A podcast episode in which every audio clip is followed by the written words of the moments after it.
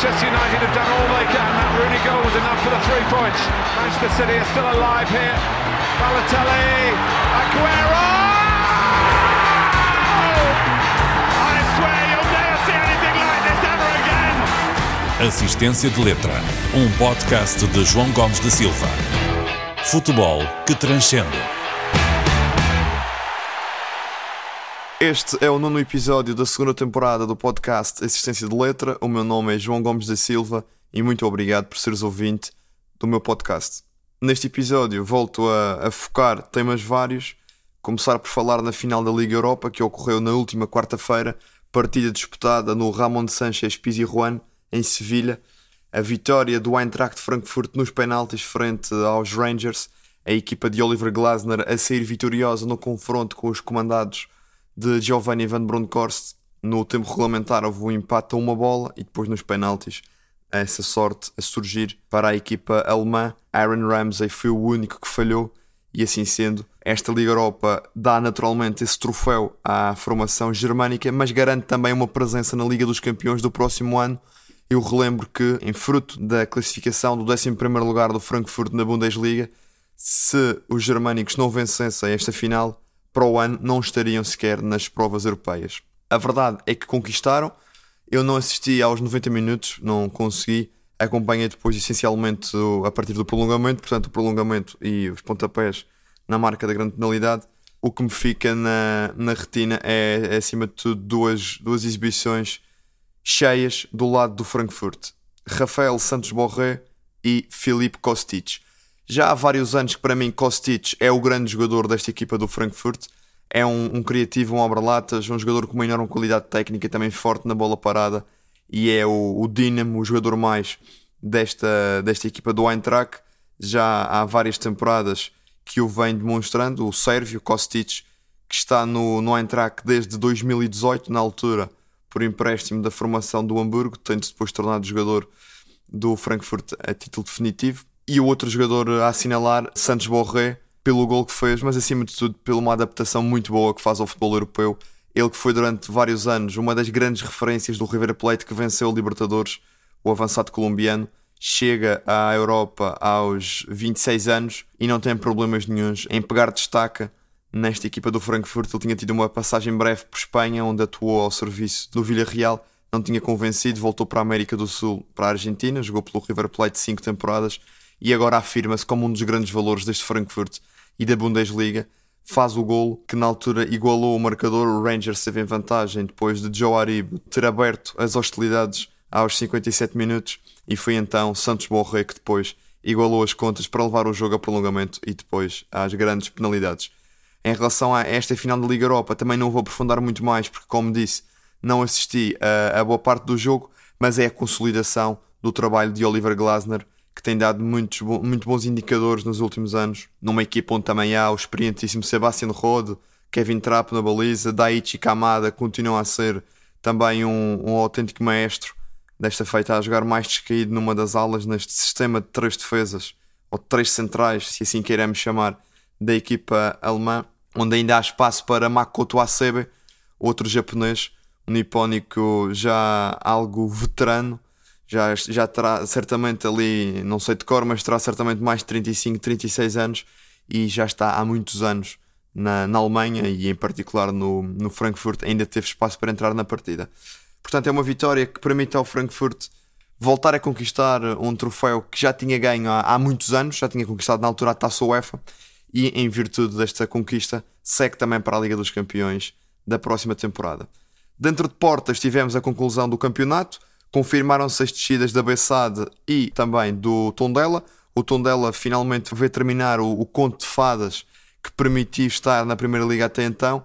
Volto a repetir que a par de Benfica, Porto e Sporting, o Tondela era a única equipa que nunca tinha descido de divisão na, na Primeira Liga Portuguesa, porque só, só subiu pela primeira vez em 2015 e dessa parte até hoje tinha conseguido sempre se manter com algumas situações de, de milagre à mistura também certamente com muita competência, mas os Beirões estavam já razoavelmente sólidos na primeira divisão e com alguma surpresa, eh, talvez tenha ficado à vista que foi um disparate despedir Paco Ayasaran naquela altura, acabam por ser despromovidos ao segundo escalão, acompanhando então a Bessade e neste caso já sabem a minha opinião, é, é um favor que, que foi feito ao futebol deixarmos de ter aquela farsa na primeira divisão nacional. O Moreirense acaba por se safar in extremis, mas terá ainda de jogar o playoff frente aos Chaves. A primeira mão ocorrerá já neste sábado, portanto hoje, no dia em que estou a gravar, e depois teremos na próxima semana, dia 29, o Moreirense Chaves. Chaves a jogar primeiro em casa e depois a segunda mão a ter lugar em Moreira de Cónegos. Acredito que o Moreirense, como é óbvio, terá mais valores individuais. Na teoria é favorito, porque é uma equipa de primeira liga e o Chaves de segunda mas, e vou repetir o que referi nas últimas semanas em relação a, a todo o descontrolo e, e instabilidade e destabilização emocional que temos visto no plantel do Moreirense, a começar pelo seu treinador Ricardo Sapinto, quer-me parecer que o Chaves poderá ter aqui um momento superior, um, um momento de ascendente, ao contrário do, deste momento decrescente e emocionalmente frágil do Moreirense. Acredito que seja muito bem disputado. Não me parece de todo que o Moreirense vai imprimir uma superioridade evidente nesta eliminatória é sempre mais motivante estar a lutar para subir do que lutar para não descer, e desse ponto de vista, o Chaves poderá até aqui uh, tentar construir uma, uma vantagem na primeira mão para depois perceber como deverá abordar a segunda mão no, no reduto da, da equipa da Primeira Liga, o Moreirense de Sapinto. Portanto, tudo muito em aberto. Será uma eliminatória tripla, acredito, que definirá quem será a 18ª equipa do Campeonato Nacional da Primeira Divisão, a, a Liga Biwin Portugal 2022-2023. Isto porque já sabemos quais são as duas equipas que sobem diretamente. O Rio Ave venceu a segunda Liga e assim sendo confirmou o estatuto de grande favorito à conquista do segundo escalão. Apesar de tudo, perspectivava-se, e eu pessoalmente achava isso, íamos ter um Rio Ave muito mais uh, dominador, muito mais acutilante e a assumir claramente o monopólio da segunda liga pela qualidade individual que tinha e por todas as ligações e estatuto que o clube tem. Luís Freire foi sem dúvida uma ótima escolha, uma escolha segura. Volta a subir uma equipa de divisão, desta vez o Rio Ave e os Vilacondenses só na última jornada, ao contrário do que a maioria de nós pensaríamos, mas confirmam de facto esse estatuto de equipa número 1 um do segundo escalão e um ano depois da, da sua descida confirmam a subida à Primeira Liga. E a outra equipa, 83 anos depois da única participação na Primeira Liga, o Casa Pia, está de regresso ao primeiro escalão. Será muito interessante perceber o que é que esta formação lisboeta poderá eh, trazer ao primeiro escalão. É uma equipa que tem tido um investimento estrangeiro uh, avolumado, penso que é, é investimento americano, tanto nas infraestruturas como na formação, na contratação, no, na, na, construção de plantéis mais competitivos. O Casa Pia tem no plantel vários jogadores com muita experiência, como o guarda-redes Ricardo Batista ou o central Vasco Fernandes, que passaram pela Primeira Liga em, em distintos momentos. Tem outros jogadores como Cuca, por exemplo, mas uh, acima de tudo, uh, importa aqui perceber como é que vão arrumar estes veteranos ou se há espaço para eles na Primeira Liga, qual será a política de contratações, se vamos ver algo semelhante ao que o Famalicão fez há dois anos, por exemplo, ou se vamos ter um projeto mais assente na equipa que subiu, como aconteceu, por exemplo, com o Aroca este ano, certamente com alguns reforços condizentes com o patamar competitivo e a exigência do primeiro escalão, mas uh, tanto o Aroca como também o Vizela deram provas de que é possível continuar o projeto sem haver grandes uh, revoluções na, na, equipa, simplesmente ajustando aqui e ali em posições estratégicas a qualidade ao escalão em causa e neste caso a subida do Casa Pia à primeira divisão. Amanhã vamos ter a final da Taça de Portugal, é outro dos assuntos do momento. O Porto vai receber o Tondela, óbvio favoritismo para a equipa de Sérgio Conceição. Tem tudo para conquistar a prova, para vencer o Tondela já despromovido, como dizia, e para alcançar a dobradinha, o mesmo feito que fez há dois anos, em ano Covid, depois de dar a volta no campeonato ao Benfica de Bruno Lage e também ao conquistar a Taça de Portugal, precisamente perante o Benfica, já de Nelson Veríssimo nessa final, já tinha sido despedido de Bruno Lage, e na, na final em que Mbemba bisou, o Porto fez a dobradinha, foi a última, dois anos depois poderá repetir o feito, Sérgio Conceição, numa época de sonho, onde bateu o recorde pontual da Primeira Liga, 91 pontos, não bateu o recorde de golos por muito pouco, o recorde permanece nos 88 do Benfica de Rui Vitória.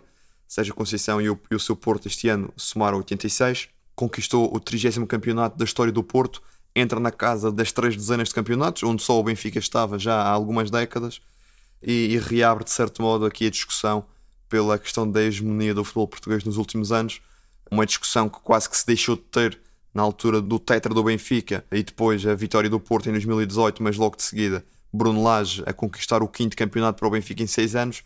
Agora, certamente que as coisas não estão nesse. O paradigma é outro e o Benfica principalmente, após três anos sem ganhar o campeonato e perdendo para rivais diferentes, tendo pelo meio o Sporting acabado a sua seca, não podemos todo considerar que o Benfica está neste momento na luta pela hegemonia do futebol português. O momento é claramente do Porto, seja Conceição nesta época de 21-22 trabalhou, construiu e também aproveitou aqui uma grande equipa, grande qualidade individual. Parece-me sinceramente que é um dos melhores, uma das melhores equipas de Sérgio Conceição em termos de matéria-prima, desde Vitinha, como Fábio Vieira, jogadores da canteira Francisco Conceição, muito talento a ser aproveitado, João Mário, mas depois também ataques ao mercado muito inteligentes, como PP, por exemplo. Evan Nilsson foi um jogador que eu não dava nada por ele e afirmou-se como um extraordinário parceiro para Taremi no ataque. Já ninguém se lembra de Marega. Otávio, goste ou não se goste, daquilo que ele é enquanto eh, pessoa ou enquanto, pelo menos, aquilo que as atitudes que transmite e que demonstra dentro de campo, a qualidade individual e técnica e tática está lá toda. Já também no passado já referi isso. E esta equipa do Porto teve depois Sérgio Conceição a naturalmente saber aproveitar muito bem todos estes fatores e é saber uh, consolidar e construir uma equipa que vive daquela mentalidade que goste ou não se goste, é, é eficaz e dá títulos do contra tudo e contra todos. Somos Porto, toda a gente está contra a formação da cidade invicta e consegue capitalizar todo esse discurso inflamado para os seus jogadores. E mais uma vez digo, gostes do estilo ou não, consegue efetivamente vencer com ele e vencer indiscutivelmente o Porto. É um justíssimo campeão deste campeonato, apesar de todas as polémicas eh, à volta de, de alguns momentos da temporada parece-me também bastante evidente que em termos de arbitragens o Benfica foi a equipa mais prejudicada, mas mesmo que não tivesse sido, estaria na mesma muito longe de ser campeão. O Sporting faz os mesmos pontos que na época passada, portanto, quando assim o é, quando temos uma equipa a bater recorde pontual, por muitas questões que se possam levantar ou, ou outras variáveis que, que se queiram estudar, é sempre um campeão justo e é essa a leitura que faço em relação ao Futebol Clube do Porto nesta, nesta temporada. E agora na final da Taça de Portugal, o Tondela vai, vai certamente eh, tentar deixar uma, uma boa imagem. Seria inacreditável termos o Tondela a, a vencer a taça no ano em que desce. Algo que aconteceu, penso eu, com o Beira-Mar, no ano do Beira-Mar Campo Maiorense. Já não tenho a certeza se foi o Beira-Mar, se foi o Campo Maiorense que desceu, mas tivemos de facto uma dessas equipas na, na final da taça. Eu acho que foi mesmo o Beira-Mar, não, não tenho a certeza, mas acho que foi o Beira-Mar de Ricardo Souza e António Souza, pai e filho que venceu em 99 a Taça de Portugal, no ano em que desce e no ano a seguir joga a Taça UEFA no segundo escalão do futebol português. Depois tenho de verificar isso porque não sei de cor, mas seria de facto uma história incrível ver o Tondela fazer algo semelhante no ano em que deixa o segundo escalão. Não acredito que isso vá acontecer, o Porto é claro favorito e assim sendo uh, vai confirmar esse estatuto e também dizer que se porventura o Tondela estragasse esta festa também prejudicaria o Braga e o Gil Vicente e o Vitória de Guimarães. O Braga passaria para a Conference League, o Gil Vicente passaria para uma eliminatória anterior da Conference League e o Vitória não iria disputar competições europeias, uma vez que o vencedor da taça tem vaga direta na Liga Europa, não havendo essa vaga direta pela taça de ser vencida por uma equipa que já tem classificação superior, aí essa vaga da fase de grupos da Liga Europa migra diretamente para o quarto lugar, onde ficou o Braga, e depois duas vagas para as preliminatórias da Liga Conferência, que ao que tudo indica serão então ocupadas por Gil Vicente de Ricardo Soares e pelo Vitória de Pepa. Mais uma época, já agora fica uma nota muito breve, mais uma época em que uh, o Vitória desilude e desta vez com Pepa, numa equipa que tem qualidade individual para muito mais. E volto a dizer que o Guimarães tem claramente armas, não digo para o quarto lugar, porque o Braga, apesar de tudo, continua a ser superior, mas tem armas para encostar ao máximo nessa luta com os bracarenses. Não o conseguiu e acaba por ficar, inclusive, ainda atrás de mais uma equipa do Gil Vicente. Deixar aqui também uma nota daqueles que foram os convocados de Fernando Santos para as partidas da Liga das Nações. Será uma autêntica maratona com quatro partidas a serem disputadas em, em pouco mais do que 10 dias. Portugal está, como sabemos, no grupo de Espanha, Suíça e República Checa. Nesta uh, Liga das Nações, no grupo 2 da Liga A, e a seleção portuguesa estará presente nessas partidas com os convocados de Fernando Santos, que foram Diogo Costa, José Sairro e Patrício na baliza.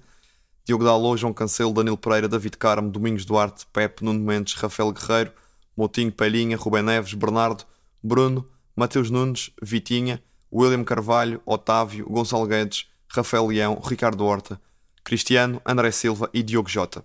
De salientar as inclusões de David Carmo e de Ricardo Horta, ambos do Braga, Há pouco estava a ver até um, um tweet de Carlos Carvalhal, não sei se foi ele que escreveu ou, ou se foi alguém por ele, mas dizia nesse tweet que estava extremamente feliz por ver estes dois jogadores serem chamados à seleção nacional. David Carmo, no timing correto, parece-me até pela recuperação que fez depois de uma lesão arrepiante. Ricardo Horta já justificava a chamada há, há muito tempo. Mais vale tarde do que nunca. E vamos ter então o extremo do Braga, o recordista, o capitão bracarense, que este ano fez uma época uh, de estrondo no seguimento de épocas anteriores uh, muito boas, mas esta então de encher o olho e, e verdadeiramente histórica por todos os recordes que bateu, é convocado finalmente por Fernando Santos e espero honestamente que não seja uma convocatória daquelas que é só para calar a opinião pública e em que o jogador fica no banco sentadinho os jogos todos.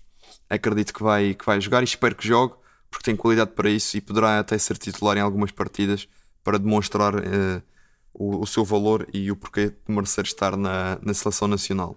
Para terminar este episódio, apenas algumas notas que dizem respeito às movimentações mais recentes do mercado assim de forma muito transversal. Jeremiah St. Just assinou pelo Sporting, jogador que estava no Mainz da Alemanha, tem também passagens pelo Erenvin, onde foi formado, e depois pelo Feyenoord, e chega agora ao Sporting, é um, um central de um perfil que certamente agradará a Ruben Amorim, ele é destro, portanto nessa lógica não será uma, uma troca direta por Fedal, que está de saída, mas é um jogador que aos 25 anos ainda tem muito potencial tem uma excelente margem de progressão, fica com uma cláusula de 45 milhões e assinou até 2026.